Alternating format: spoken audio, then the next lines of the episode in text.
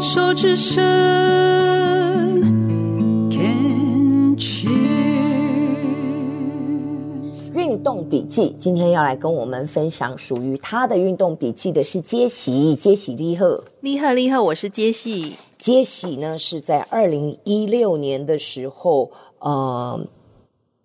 得到卵巢癌，因为那个时候以为是巧克力囊肿，然后就去动了手术，然后动了手术之后马上切片，发现呆是癌症，而且呢是所有的器官全切，除了乳房之外的女性特征大概就全拿掉了。对对，哈，嗯、呃，子宫、卵巢还有盲肠也，盲肠、大网膜。输卵管要讲的话，它也是嘛？对啊，对，就全部都没了，就全部都西啊呢。哦，那这样讲起来，不仅仅是女性器官哦，女性特征的器官，因为阑尾跟大网膜也是人体器官的一种免疫器官。嗯，但是就是无辜的，它就要减少。呃，复发跟呃感就是转移的风险，就干脆全部拿掉了。是是，OK，那是二零一六嘛？那到目前为止还有在追踪检查吗？有哦，每次都想要延长追踪时间，嗯、然后医生说了一句话，我说好啊，你赶快开挂号单，我我乖乖乖来。这也是所有的病友都可能会最害怕听到说，那可能会容易复发哦。哎呀，好好好，马上马上。那说哦，这个你看，又是你的个性，就是喜欢否认，能拖就拖这样子。对对，也是希望自己成为正常人嘛。我听起来你的医生也对你蛮了解的，这样知道你这种个性就容易复发。对，好来，对，嗯哼，所以目前维持一切正常，正常。OK，好。那关于运动，你有在运动吗？呃，生病之前哈，因为我曾经担任一个呃助理的工作，嗯嗯嗯，然后老板很喜欢爬山，嗯，然后常常会在年假或是假日的时候组织这个同事们一起去爬百越，嗯。啊、呃，我以前不是那种很喜欢户外，我我喜欢户外啊，但是不喜欢那么海拔高的户外，然后但我很感谢有一个这样的工作机会，让我知道原来零线之美，台湾真的很可贵。在空气稀薄的地方，你可以看得很远，然后你也可以利用自己的努力，一步一步背着你的重装到山上，住在山屋，感受这个温度，然后感受粮食比较稀少的状况下。那你也没有因为这样就爱上爬山吗？没有哎、欸，但我真的很热爱我的工作。我觉得，嗯嗯嗯，然后住。助理就老板要爬，你就一定得跟着爬吗？呃，我试过不爬哦，嘿，但是因为他们都五点多从台北，然后因为山大部分都在中部嘛，嗯，然后我就会在出发之前先跟老板报告，我可能没办法这次去，然后把大家参加的人车子安排好，时间集合的什么全部都安排好，通知到位。结果五点多还是有人打电话给我说啊，我没有搭上车，什么什么。那我想，哎。那我以后还是去爬好了，反正我都不能睡，是因为这样不得不。对对，我还是在现场好了。哦，对耶，因为我在我你刚才讲，我今天想说，助理爬山是老板爱的，那助理就一定要跟吗？可以不要跟啊？后来你刚刚讲也没错，那听起来。你这个助理不只是老板的助理，还是这个登山团的助理。对对对，但是我觉得这个工作机会很棒，嗯，就是他可以呃，就是户外活动可以凝聚工作上的那个感情。尤其我的工作又属于医护类，嗯，嗯嗯，那大家工作也已经很高张，很压力高，所以我觉得爬山然后有一个正向的沟通，我觉得很好。因为我对于爬山是一直呃。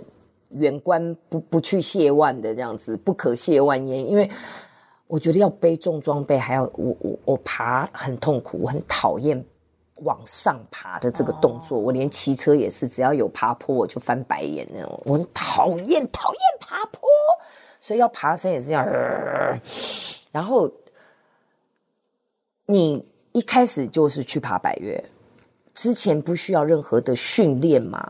啊，oh. 那个腿力。怎么能够去爬？因为我觉得，哇、哦，我我当然我会好奇啦。嗯，的确，前面的准备是很重要。但我觉得那时候哈，重点是你要有一颗不怕死的心。我数到八，嗯，对，不怕死，因为的确你不知道上去会怎么样，嗯，然后你也不知道带什么东西会不会够，嗯，水够不够，吃的够不够，我睡觉怎么办？我怎么可能带枕头吧？嗯，对，那最简单的就是去练练脚，走走、那个、练腿力。对，北投不是有很多很蜿蜒的上坡吗？对，就那个前两个礼拜开始练一下。哦，对，所以不怕死很重要。所以两个礼拜前至就至少就开始去走走棕色啊，然后走走什么什么水管路啊，水管路、风柜嘴啊，对对，对，啊，我我走过水管路，我走过了，哦、我我所以就就是那个好，对，就那个感觉，其实就那个感觉，因为我们会请山青啦，哦，花钱嘛，因为是老板嘛，哎，对对对，老板累不得，我们也就只能勉强的。对，因为不能老板一个人山青一个人，当然是我们五个人就是五个山青。哎，对对对对对对对，哎，我也是感谢哦。假如真的一辈子要去爬这些山的话，哈，我现在医疗单位嘛，哈、嗯嗯嗯，然后他会处理一些紧急的事情，也是啊、嗯。然后他们也不不会太累，也蛮有生活品质，所以用这种方式来看台湾之美，我觉得很难得，很棒。那你那些装备通通都有哦？诶，登山杖嘛，嗯嗯，背包嘛，鞋子、护膝鞋子，嗯嗯，好像也差不多。呃，还有那个那个什么？护颈啊，护护颈可以可以拿拉起来遮嗯嗯嗯遮脸，然后或者从戴上去头巾啊，对头巾啊，对对对，墨镜其实好像设备不会太贵，对，嗯、偶尔爬一下就买个最简单防水的登山鞋就好了。对啊、我就是看我那个朋友，他们一说要登山，因为。爱运动的，就是铁人三项玩一玩玩腻了，他们就是这几年你就会看到，后来变滑雪，然后滑雪完了呢，呃，就是登山，然后登山呢，再来呢就是冲浪。Oh. 他们这些人就是大概真正爱运动的，大概就是这样子去玩这样子，然后就看他的装备组，哎，哦，呃，会哦，我跟他们去过一次，就是那个后来已经不在的那个那个什么百越还是什么的一个运动用品店，专门就是登山的，oh, oh. 我一进去就。哇！然后现在大家在迷的是露营哦，对，就是那些东西大概通通都有，然后他们去买睡袋，然后去买登山包，然后那个我就觉得哇哦，琳琅满目哎，怎么会便宜？很贵呢。对，但我们是穷游嘛，因为毕竟是工作 工作。工作用的休闲，迪迪卡侬处理。哎、欸，迪卡侬，哎、欸，那时候还没迪卡侬、哦，有时候就借一下，或是买个便宜的，可以过活就好了。嗯哼，对啊。那现在呢？现在有在做任何运动吗？呃，生病之后哈，因为我们的伤口在核心，从肚脐上两公分，对我有看到一个好长的那个，到到耻骨下，嗯嗯嗯，嗯，大概二十公分，所以我们有很多的肌力在术后三个月内是要不能搬重的，是。然后不能负压增加，所以会有软便药。对，那那时候就是散步。但是后来我接触到一个叫慢瑜伽，慢哦，慢 yoga。它它是比较特别，他是在大陆的老师发起的，它是用道家的思想和瑜伽结合。他说，每一个人做瑜伽，就是你在你自己的小宇宙去达到身心的舒展。然后我们做瑜伽是很安静，眼睛闭着，然后每个动作都很慢，很慢，很慢。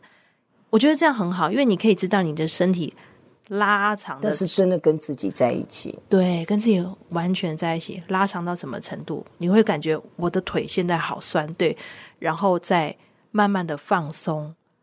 我觉得慢瑜伽是我那时候生病之后接触的很好的一个运动，但是因为回台湾之后就。没有这方面的资源，我就做 T R 叉。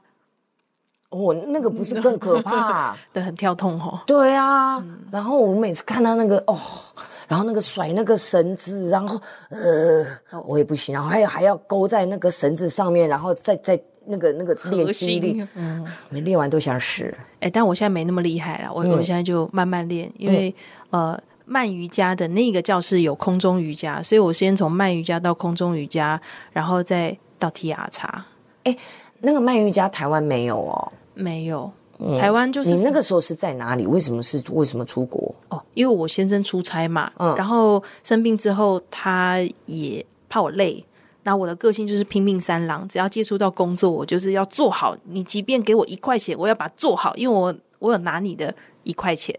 所以他就说：“那你不要工作好，你就跟我，就是他出差，我就跟他过去。”所以那时候是在苏州哦，真是可惜。那你怎么没有想到那个时候慢瑜伽学起来，现在你就可以教我们慢瑜伽了？哎，真的，我现在回想过来，我把这个好的东西传递出去，多好！对啊，因为台湾没有慢瑜伽，嗯、然后我们如果就算上网搜寻慢瑜伽，找得到吗？没都没有。对，交给你了。好，你什么时候开班？我要当第一波学生。好，哎，真的可以耶！你看你讲话的，还说好的声音这么大，这么雄 雄壮威武。还好我们没有画面。对啊，而且哦，完全就是一副那种后面有金光，然后那个法轮开始转。好，你看还有回音，真的有回音。对，感觉那个法轮开始转起来。哎，还哎，真的可以。你要不要想想看？真的，可我筋骨好硬哦。再再再练回来呀！我的梦想其实是当瑜伽老师。每次看人家劈腿，我就觉得天哪，好羡慕！就仿佛我也劈开了。我跟你讲，就看别人就 看别人就够了嘛。对对对，我我我倒觉得好像真的可以耶。你就你就去现在就去上瑜伽，然后就有那种认证班，有没有？哦，你就拿拿个证照，反正你现在回去上班了吗？没有。对啊。你就去，反正你就拼命三娘，你就把这个当一个，然后你先去拿一个证照，然后你就开始去从那个当中，你慢慢再把那个慢瑜伽给找回来，然后你就自己可以开始去创造你自己在台湾的慢瑜伽。哇，这感觉很有谱哦！好好，谢谢谢谢 Jessie 今天来跟我们讲一个这么有趣的一个运动哦，谢谢。